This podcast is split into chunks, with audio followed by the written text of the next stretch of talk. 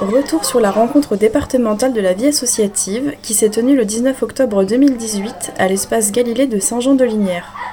Six ateliers se sont tenus durant cette journée, dont un centré sur la question de la transition numérique dans les associations.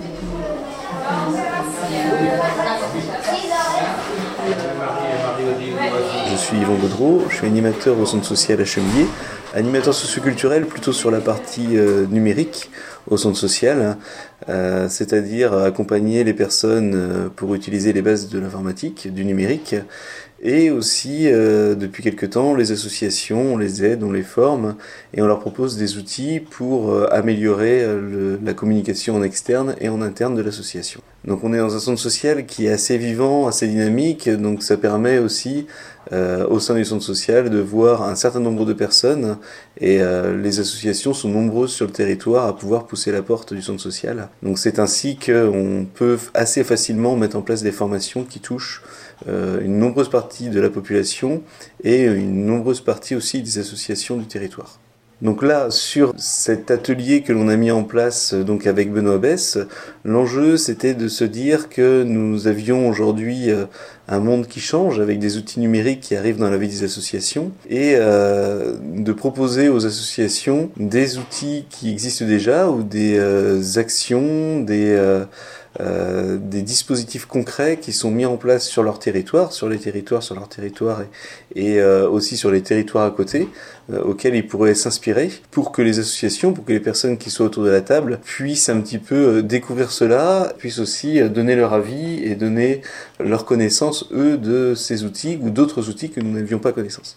Le temps de présentation a été assez long, mais il a été très riche. On avait autour de la table des élus, des personnes euh, autour de la vie associative, euh, des directeurs d'associations, des bénévoles, euh, ce qui permettait d'avoir aussi une vision du décalage qu'il pouvait y avoir entre bénévoles et salariés dans la gestion des outils numériques. Suite à ça, donc Benoît Bess, en tant que CEPJ, euh, que conseiller à l'éducation a, présenté les enjeux du numérique. On a pu déjà établir un petit peu quelles étaient les forces et les faiblesses euh, du numérique dans la vie associative euh, en, Maine-et-Loire. Et euh, chacun a pu aussi réagir sur les présentations qui étaient faites. Donc suite à cet état des lieux un petit peu du numérique dans les associations présentées par Benoît Bess, une élue de la ville d'Angers a présenté euh, les dispositifs qui étaient mis en place par la ville d'Angers pour les associations. Et euh, suite à cette présentation, euh, moi j'ai plutôt présenté la partie rurale de la chose. On a appelé ça les chatons pour les associations. Donc en fait c'est des hébergements de services associatifs pour les associations. Donc sur ce temps-là, on a présenté 3-4 services pour les associations en relevant que nous on avait vu que les enjeux étaient de moins en moins euh, de la communication externe pour les associations au niveau du numérique. On a beaucoup parlé pendant un temps de formation à création de sites internet, création de sites Facebook, etc. Et là aujourd'hui, on a été beaucoup moins euh, à ça euh, que sur de la communication interne.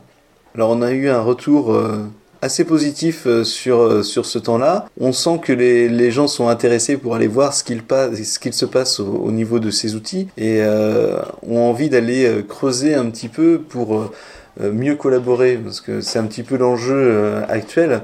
On peut travailler tout seul dans une association, mais l'enjeu d'une association, c'est de travailler à plusieurs. Donc c'est vrai que ces outils numériques, certains outils numériques permettent de plus facilement se donner rendez-vous, plus facilement travailler ensemble. Donc là, c'est vraiment ce que l'on a essayé de faire voir. La plupart des outils qui sont proposés euh, vont permettre de vitaliser une association, euh, de permettre aux jeunes aussi de, se mettre dans une association, pouvoir prendre une place aussi dedans. Donc on, a échangé autour de tout ça et je pense que beaucoup de personnes vont réutiliser euh, ces outils.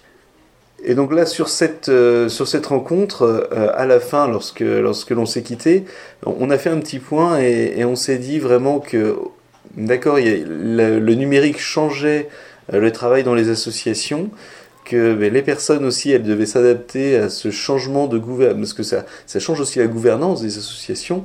Quelque part, le pouvoir dans les associations, il peut être lié au numérique si une personne n'a pas de mail, par exemple, et ne reçoit pas les mails alors que des décisions très importantes sont prises, eh bien, elle se retrouve écartée du pouvoir.